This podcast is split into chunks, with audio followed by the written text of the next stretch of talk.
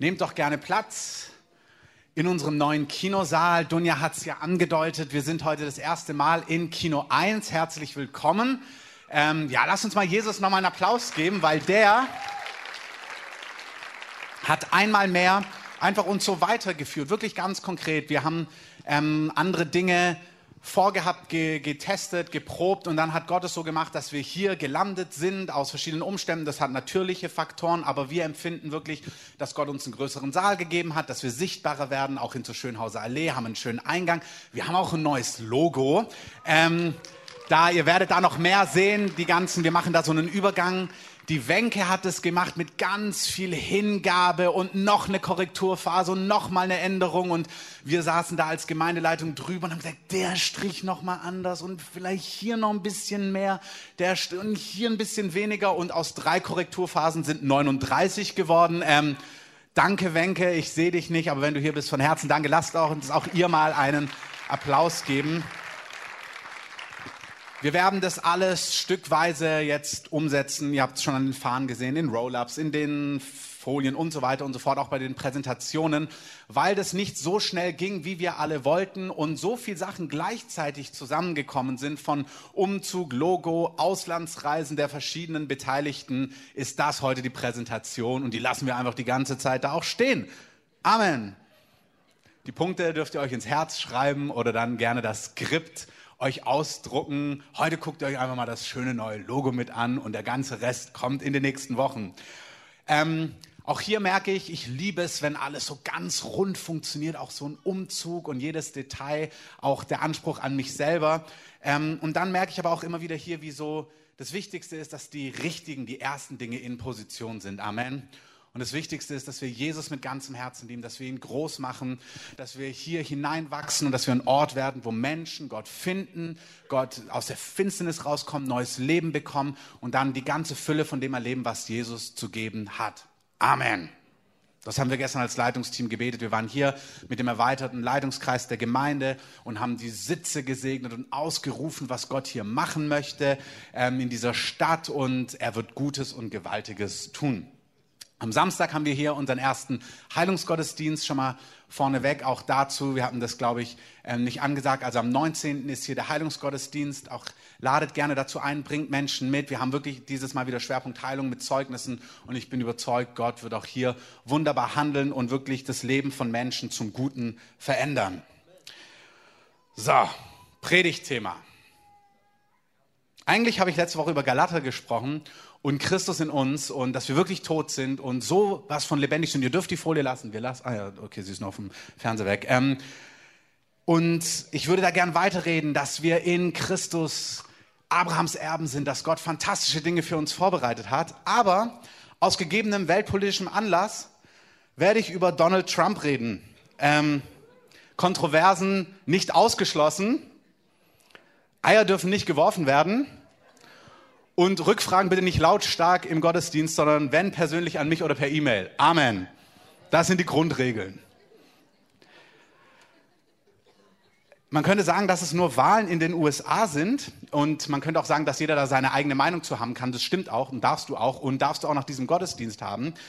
Aber es ist mir doch irgendwie wichtig, hier etwas geistlich zu beschreiben und aufzuzeigen, was weit größer ist als diese Wahl und was ich glaube, was enorm wichtig ist, dass wir als Christen, aber auch als Leiter, auch als geistliche Leiter, einen klaren Blick haben und Dinge klar sehen und deutlich sehen. Umso mehr man so ein Logo hat, was aussieht wie ein Leuchtturm. Ähm, ich glaube, es ist total wichtig, dass wir als Gemeinde, als Kinder Gottes geistlich Dinge sehen, unterscheiden und benennen können. Dazu erstmal Amen.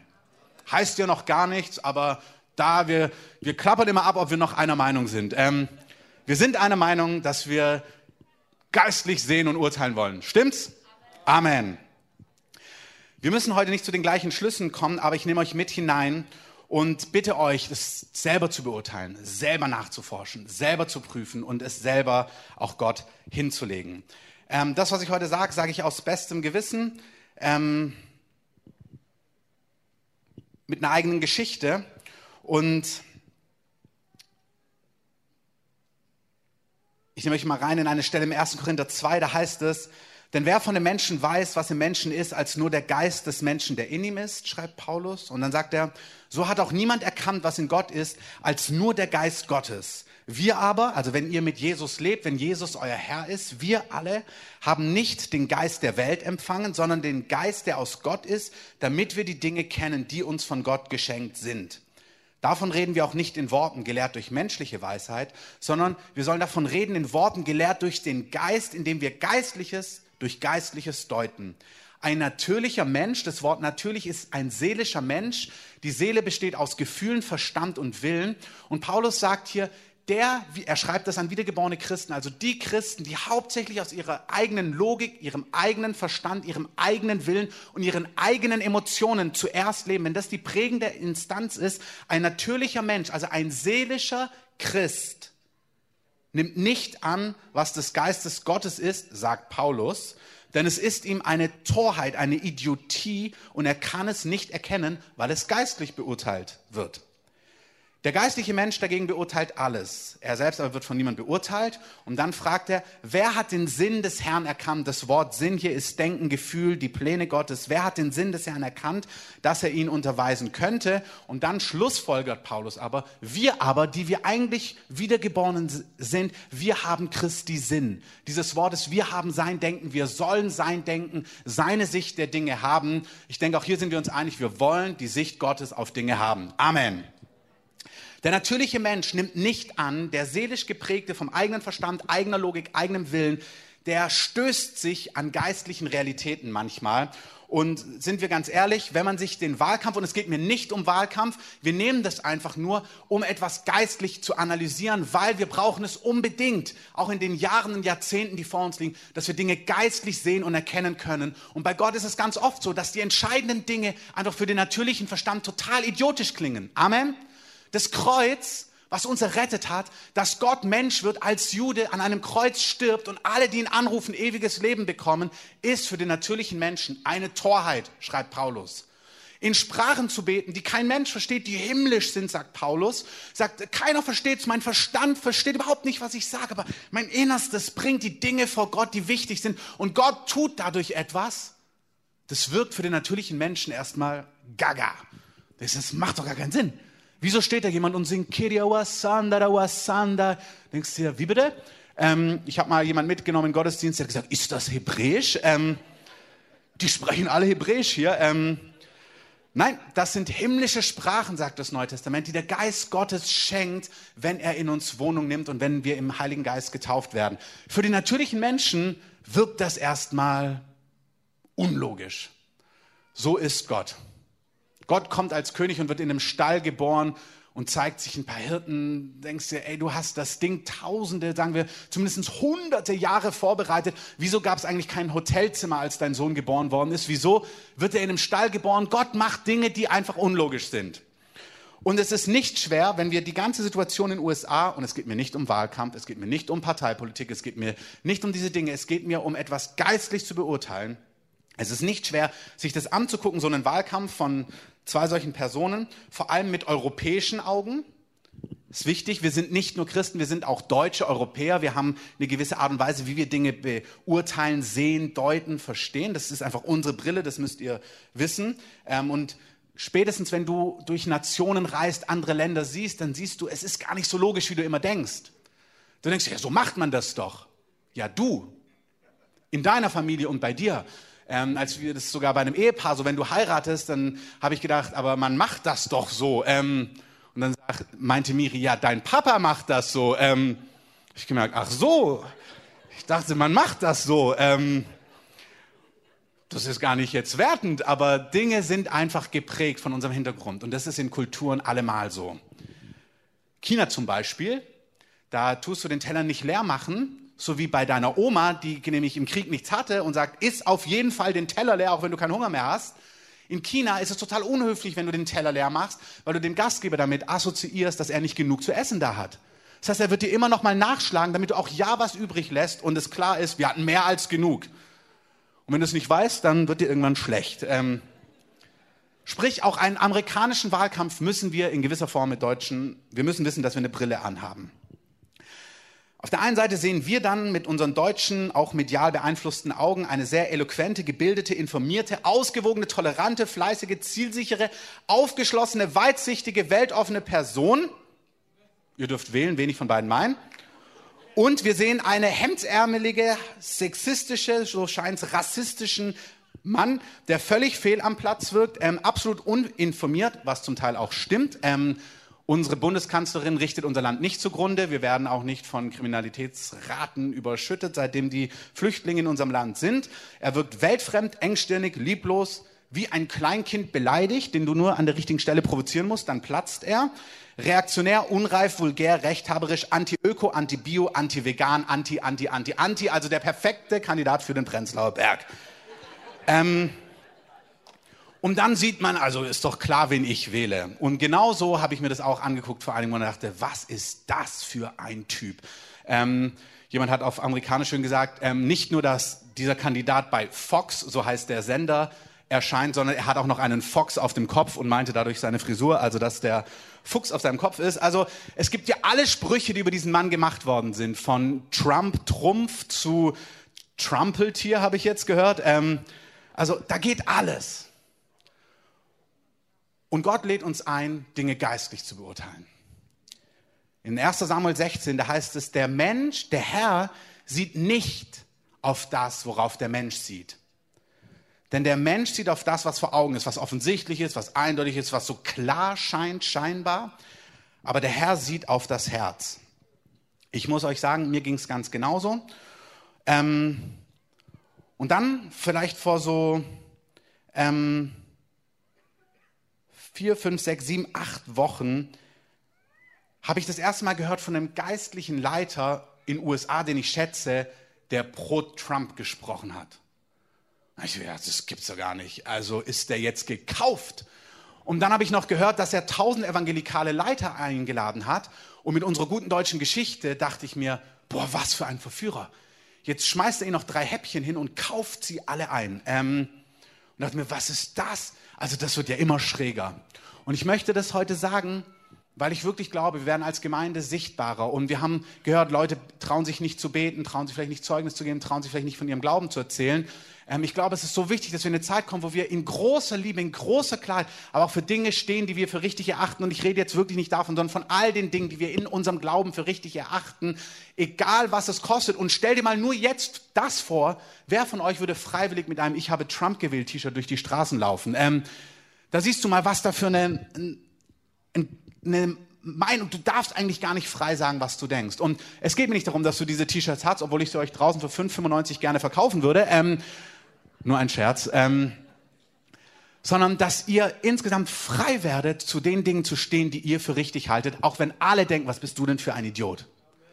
Und man spürt an solchen Dingen manchmal, wie sehr einem eine Gesellschaft kommunizieren kann. Also wenn du das wirklich denkst, du bist ja der allerletzte dumme über 45-jährige Weiße, wie scheinbar die ganzen Amerikaner sagen die Statistiken, ähm, die dort gewählt haben. Ich sage es alles mal ein bisschen überspitzt.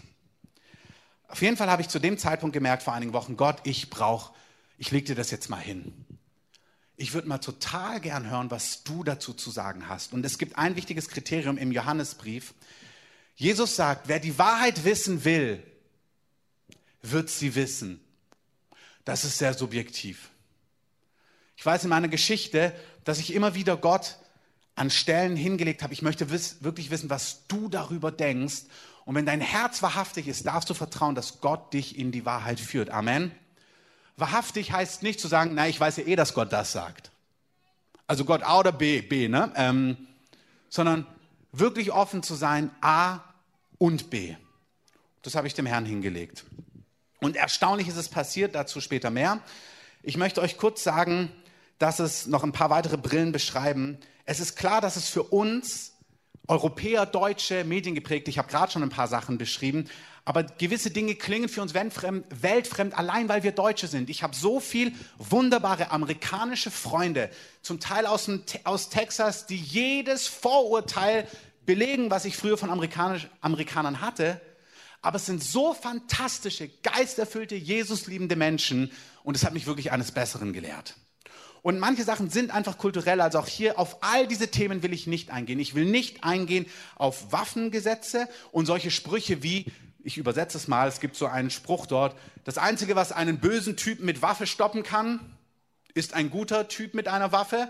Ähm, das klingt für unsere Ohren so, spar dir diesen Spruch. Ähm, Diskussionen über Krankenkassen, Obamacare, ähm, ob man Mauern baut oder nicht, alles und so weiter und so fort, Frau Merkel und so weiter, die richtige Wirtschaftsform oder Reform, was nun die Wirtschaft stärkt oder schwächt, das sind alles in Anführungszeichen Fragen, die dort debattiert worden sind, aber das ist alles nicht mein Thema.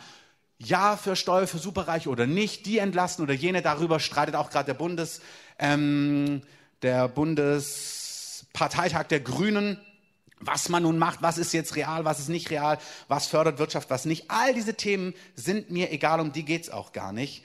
Ähm, lasst uns angucken, um was es eigentlich geht. Wie gesagt, da gibt es viele Dinge, die ich absolut nachvollziehen kann, wenn man sie natürlich betrachtet, wo ich eine Meinung habe, wo ich euch auch im Einzelgespräch sagen könnte, wie ich jenes oder dieses sehe und so weiter, wie ich Kommentare sinnlos finde oder nicht gut, wie sie gesagt worden sind. Aber ich möchte, weil die Zeit beschränkt ist, für einige Minuten einfach in das hineinzoomen, um was es eigentlich geht. Und das empfinde ich, und du darfst anderer Meinung sein, aber ich werbe dich heute Morgen, das darfst du anders sehen, aber ich glaube, es gibt eine geistliche Sicht, um was es eigentlich ging und dann hat man eigentlich mit gesundem Menschenverstand kaum eine andere Wahl. Seit Jahrzehnten spricht der Geist Gottes über das Thema Abtreibung, was in seinen Augen, in Gottes Augen, ohne Wenn und Aber Mord ist. Es ist eine Schandtat. Es ist Leben rauben von denen, die keine eigene Stimme haben, was die Bibel wirklich als Gräueltat bezeichnet. Und wir reden hier nicht von Notsituationen. Ähm, und ich zeige, wenn ich das auch sage, mit meinem Finger auf niemanden, wenn dich das betrifft, wenn jemand so eine Geschichte hat oder in eurem Umfeld. Es geht mir nicht darum, Menschen schuldig zu sprechen. Ich rede von der Tatsache an sich, dass wenn ein Leben im Bauch einer Mutter entsteht, dann kannst du den Begriff drehen und wenden, wie du möchtest. Es ist Leben. Das erste, als meine Frau und ich, als meine Frau schwanger war und wir zusammen zum Frauenarzt, zur Frauenärztin gegangen sind, um das herauszufinden, ob sie wirklich schwanger ist, ob das, was der Test gesagt hat, stimmt, 2007. Die Frau hat gesagt, Sie sind schwanger, hat die Frauenärztin gesagt, das war das Erste. Dann kam nicht herzlichen Glückwunsch, sondern es war, Sie sind schwanger, wollen Sie es behalten? Das war die erste Frage. Und als wir gesagt haben, wie, was meinen Sie genau? Also, von was, ich wusste gar nicht, was Sie meinen, genau. Was behalten? Irgendwie, habe ich irgendeine Wartemarke gehabt oder von was reden Sie? Ähm, als dann klar war, als sie redet von unserem Kind und wir gesagt haben, absolut wollen wir es behalten, dann war Satz 2, dann herzlichen Glückwunsch. Es geht mir nicht darum, irgendjemand oder irgendein Weltbild zu dämonisieren, vor allem nicht Menschen. Ein Weltbild ja, aber nicht Menschen. Es gibt auf YouTube ein ganz fantastisches Video von einem Mann, der heißt Eric Metaxa. Das ist ein Autor, der hat die Bonhoeffer-Biografie geschrieben. Der hat eine Biografie über Wilberforce geschrieben. Wilberforce war englischer Parlamentarier, der sich dafür eingesetzt hat, dass die Sklaverei abgeschafft worden ist. Da gibt es den Film Amazing Grace, der hat, der, das ist die Verfilmung dieses Buches. Der Mann war Parlamentarier, ist Christ geworden und hat, weil er Christ geworden ist, erkannt durch die Heilige Schrift, dass jeder Mensch Menschenwürde hat. Und als er das erkannt hat und dann ihr politisches System gesehen hat, hat er gesehen, dass Schwarzen zur damaligen Zeit die Menschenwürde abgesprochen war und sie gar nicht als vollwertige Menschen wahrgenommen worden sind und deswegen gab es den ganzen ähm, Sklavenhandel und so weiter und so fort.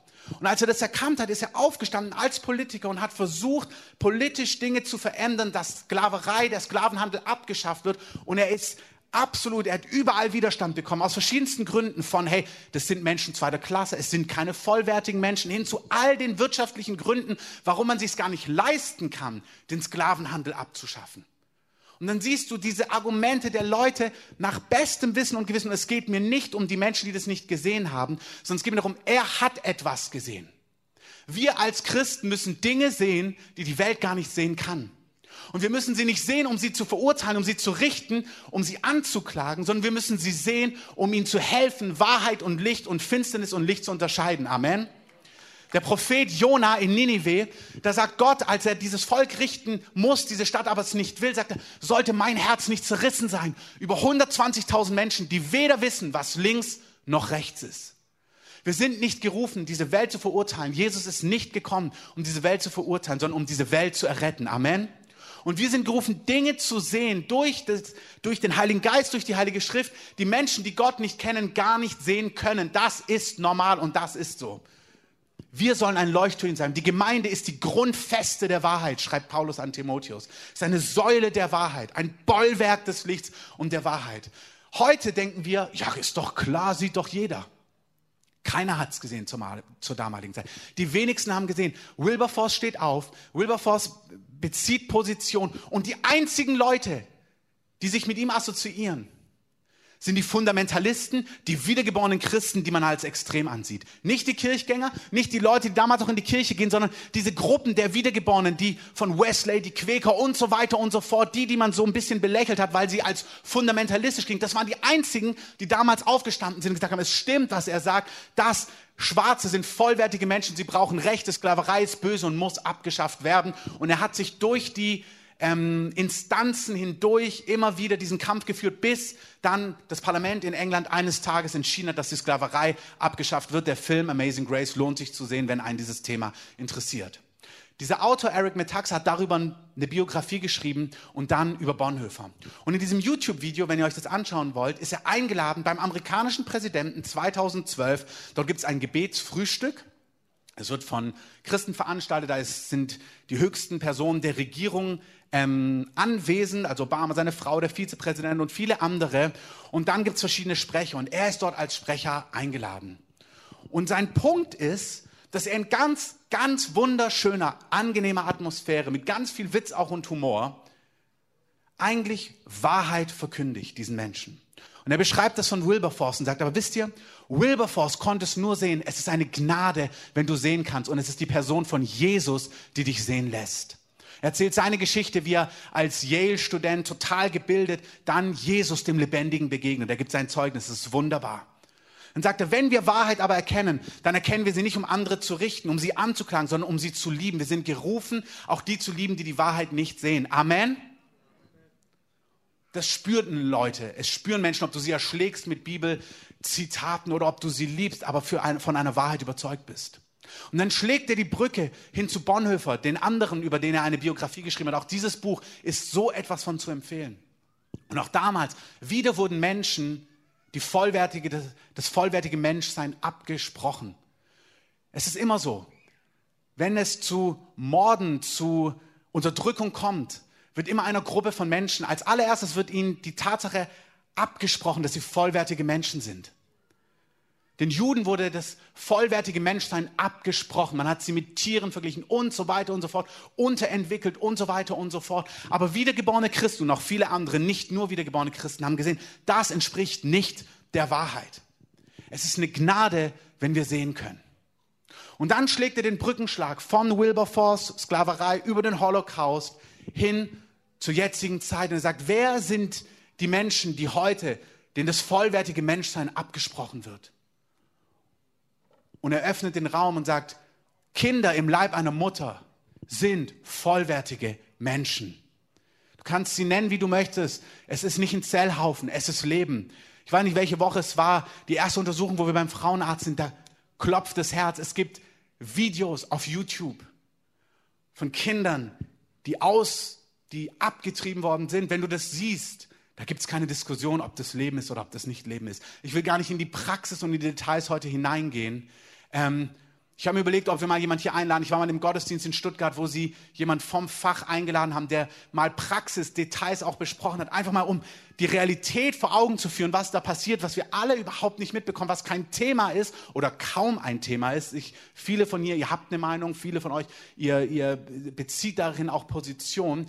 Aber das ist etwas, vergiss Parteipolitik, was Gottes Herz bewegt. Gottes Herz ist bewegt davon, dass Millionen von Kindern im Leib ihrer Mutter umgebracht werden. Punkt. Gott liebt alle Menschen, Gott liebt jede Frau, die so eine Entscheidung treffen musste, aus welchen Gründen auch immer oder so eine Entscheidung getroffen hat. Gott, es gibt keine unentschuldbare Sünde oder Fehltritt. Gott ist der Gott aller Barmherzigkeit, aller Gnade, der alles wiederherstellen kann. Amen.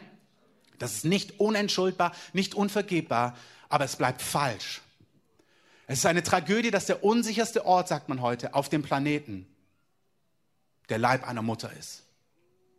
Dass mehr Menschen abgetrieben worden sind, als in Weltkriegen ums Leben gekommen sind. Das passiert einfach. Und die Kirche in Amerika ist an dieser Stelle wach und wacher als unsere. Und seit Jahrzehnten beten und fasten sie, dass hier eine Veränderung stattfindet, dass hier eine Veränderung kommt. Und in den USA, auch ohne in das gesamte politische System hineinzugehen, wird es, werden diese Grundsatzentscheidungen vom obersten Gerichtshof beschlossen, vom Supreme Court. Und die Richter dort werden auf Lebenszeit ernannt. Es gab eben ein Gesetz, wo damals Abtreibung da gab es eine Grundsatzentscheidung, dass Abtreibung das Recht der Privatperson ist, zu entscheiden, ob sie das möchte oder ob sie das nicht möchte. Und das Schlagwort ist immer Selbstbestimmung und Selbstbestimmung der Frau und so weiter und so fort. Das klingt ganz gut, aber auch hier, die Selbstbestimmung hört da auf, wo das Leben von jemand anderem weggenommen wird. Eine Frau hat das Recht, über sich, über ihr Leben, über ihren Körper zu entscheiden. Darüber diskutieren wir gar nicht. Aber wenn es das Leben von jemand anderem betrifft, und es ist Leben von jemand anderem, es ist vollwertig, da ist eine Grenze. Dürft ihr gerne, ja. Das heißt, es gibt zwei Kandidaten in den USA und eine Person, aus welchen Gründen auch immer, egal wie hemdsärmelig, egal wie viel Sprüche sie auch hat, die vielleicht nicht ganz weise sind oder definitiv nicht ganz weise sind, zum Teil auch falsch sind, zum Teil auch absolut unangemessen sind. Diese Person steht eindeutig dafür, ohne Wenn und Aber, dass sie Richter ernennen wird, die für das Leben sind, die diese Grundsatzentscheidung revidieren wird. Das ist Trump. Es ist nicht in jeder Legislaturperiode so, aber in dieser ist es so, dass der, dass der Präsident ein bis drei neue Richter ernennen wird im obersten Gerichtshof. Das heißt, für die nächste Generation werden, je nachdem, welche, von welchem Hintergrund er die Richter nennt, wird hier eine Grundsatzentscheidung für die nächsten 20, 30, 40 Jahre getroffen, wie auch immer lang dann die Mehrheitsverhältnisse sind. Das ist eine Entscheidung, die ist viel größer als eine kleine Diskussion. Hier wird eine entscheidende Weiche in einer Nation gestellt. Das ist für was Trump steht. Ich rede jetzt nicht weiter über Abtreibung, aber es ist einer der Hauptpunkte, sondern ich gehe zum zweiten Punkt. Es gibt Themen, die wir als Christen anders sehen und auch unsere Bundesregierung und andere Regierungen treffen da vielleicht Entscheidungen, die wir so an verschiedenen Stellen nicht treffen würden.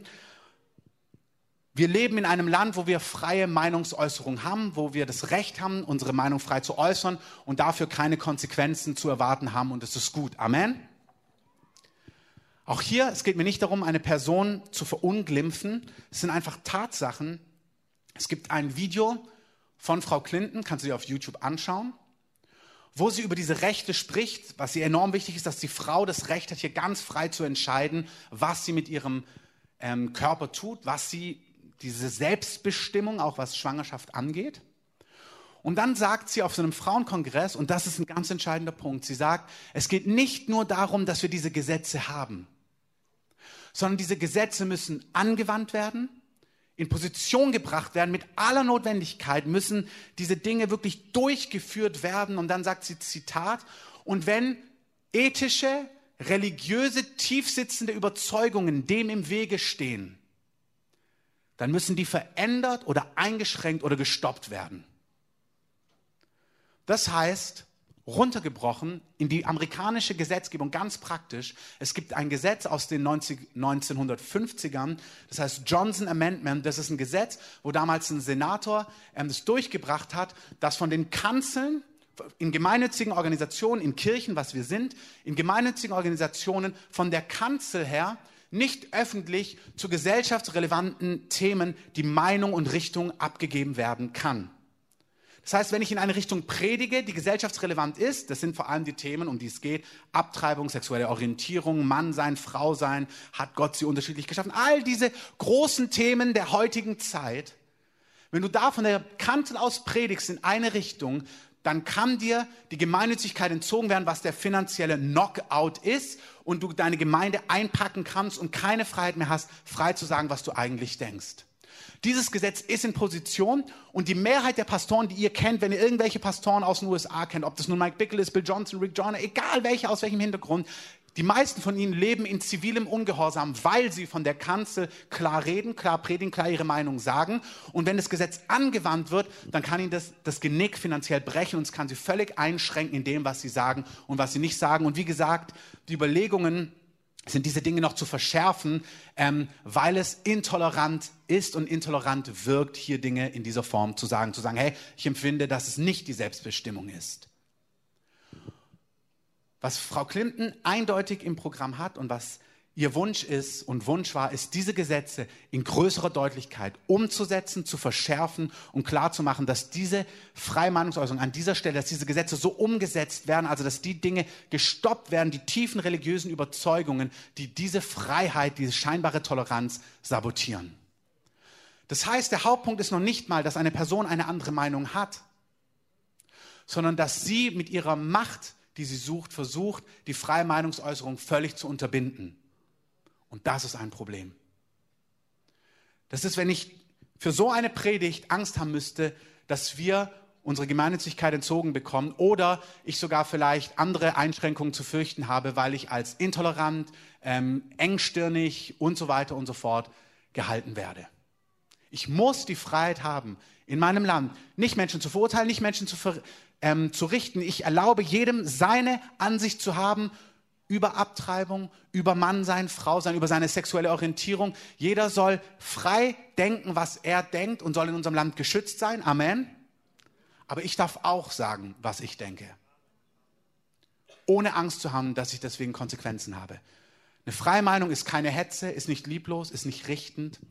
Aber ich darf frei sagen, was ich vom Wort Gottes her erkenne. Dazu brauchst du noch gar keine prophetische Begabung oder Worte. Das ist einfach, wenn du dir die Fakten anguckst von zwei Personen.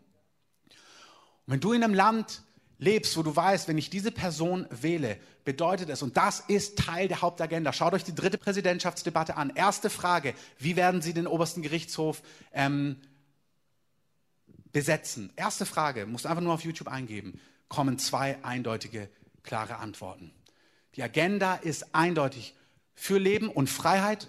Sowohl Donald Trump als auch sein Vizepräsident, der wirklich wiedergeborener Christ ist, der ein Zeugnis hat, den Menschen kennt, der wirklich Jesus von ganzem Herzen liebt. Auch hier, das will ich gar nicht überbetonen, einfach nur hineingeworfen in den Raum. Das heißt nicht mehr und nicht weniger, außer dass es eine Tatsache ist. Ich will damit nicht mehr sagen, aber er ist wiedergeboren.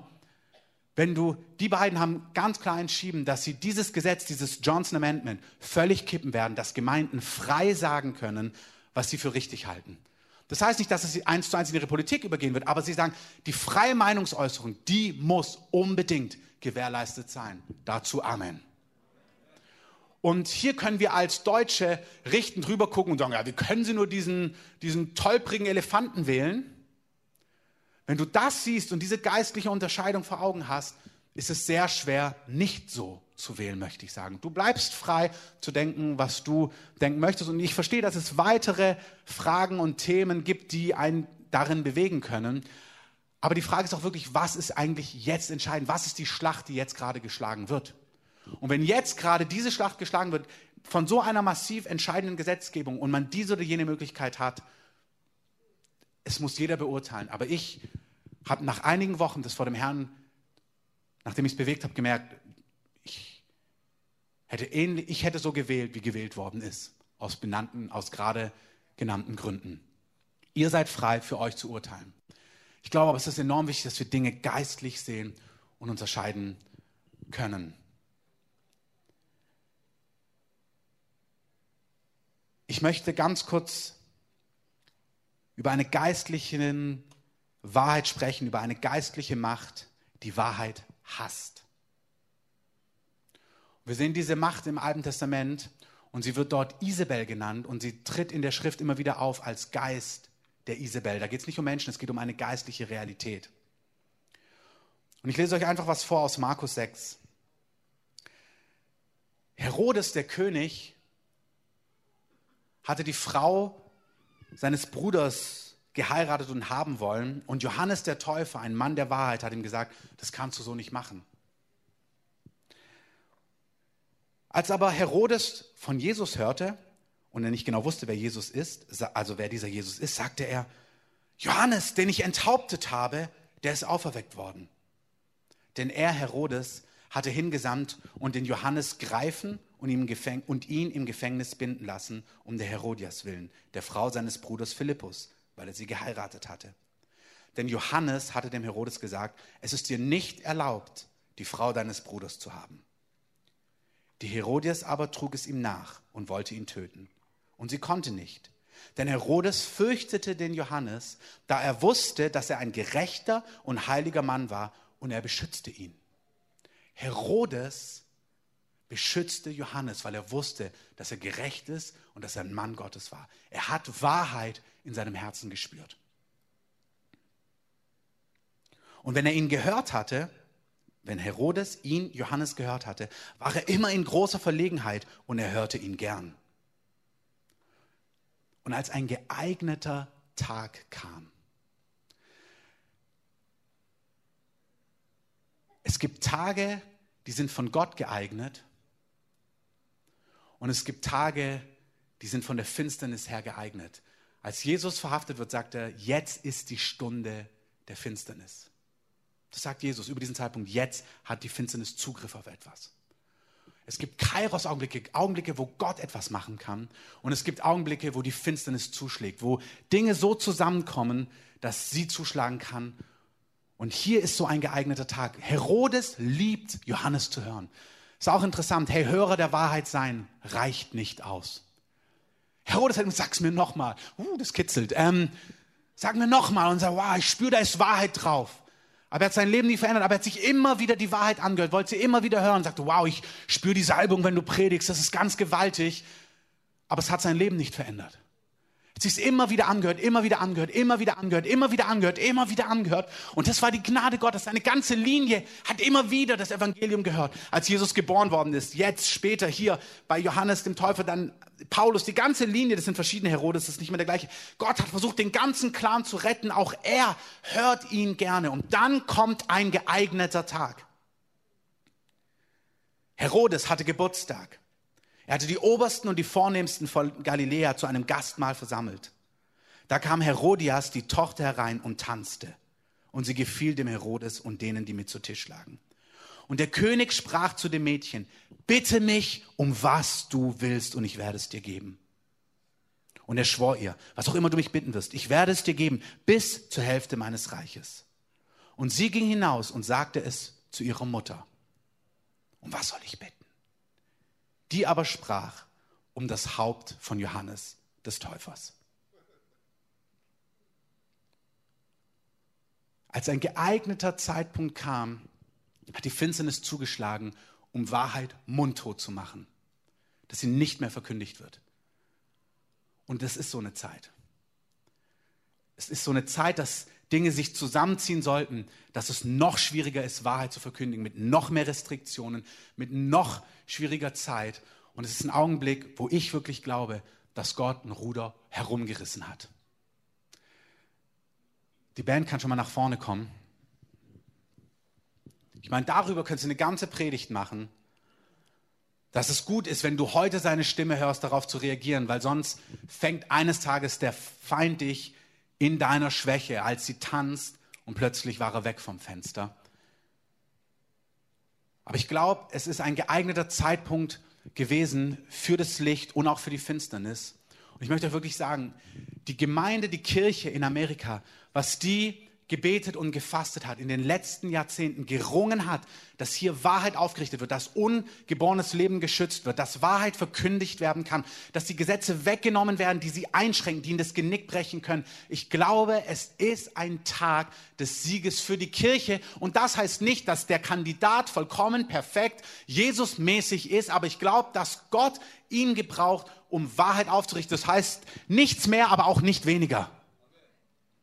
Und ich glaube, wir müssen das unterscheiden und tiefer blicken, weg zwischen diesen oberflächlichen Argumenten und schauen, was, um was ging es da eigentlich und was hat die Kirche erkannt. Und ich glaube, wir brauchen das auch in unserem Land. Und ich rede gar nicht nur von politischen Dingen, sondern dass wir geistlich sehen, was entscheidende Dinge sind und geistlich urteilen. Auch in unserem eigenen Leben. Wir haben es heute gehört, dass wir Dinge geistlich beurteilen, unsere Wege, wie Gott uns führt, was für Herausforderungen wir haben. Dass wir nicht nur mit natürlichen Augen blicken, sondern dass wir lernen zu sehen, was macht Gott eigentlich gerade und dann mit Gott kooperieren. Amen.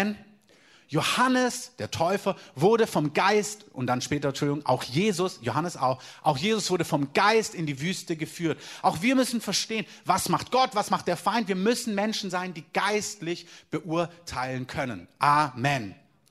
Bevor wir eine Antwort geben, möchte ich noch kurz sagen, das waren nur natürliche Fakten, kein prophetisches Wort, nichts dergleichen. Einfach nur Fakten.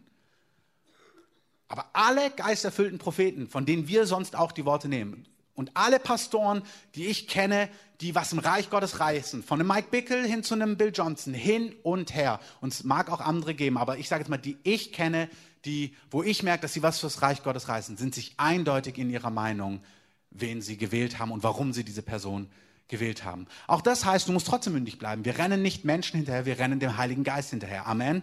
Aber ich glaube, dass sie etwas gesehen haben, und ich merke, ich habe es Gott ehrlich hingelegt und hättest du mir vor sieben Wochen gesagt, dass ich das heute predige, ähm, ich gesagt, im Leben nicht. Ähm, und ich spüre, wie Gott völlig mein Herz verändert hat an dieser Stelle und mir einen ganz anderen Blick auf die Situation gegeben hat.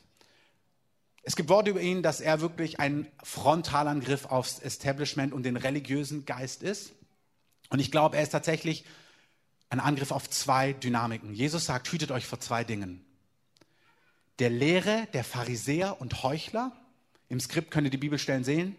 Und die Lehre des Herodes. Das eine ist das liberale, gottlose, tolerante, jeder denkt, was er will. Und das andere ist das selbstgerechte, fingerzeigende, wie kann so einer denn überhaupt von Gott in irgendeiner Form, wie soll das der Kandidat sein, irgendwie, der mehr Leben oder mehr Licht bringt? Er ist wirklich, er stößt beides an. Er ist der absolute Elefant im Porzellanladen. Ähm, und wenn wir beten, dann kann Gott damit Gewaltiges machen.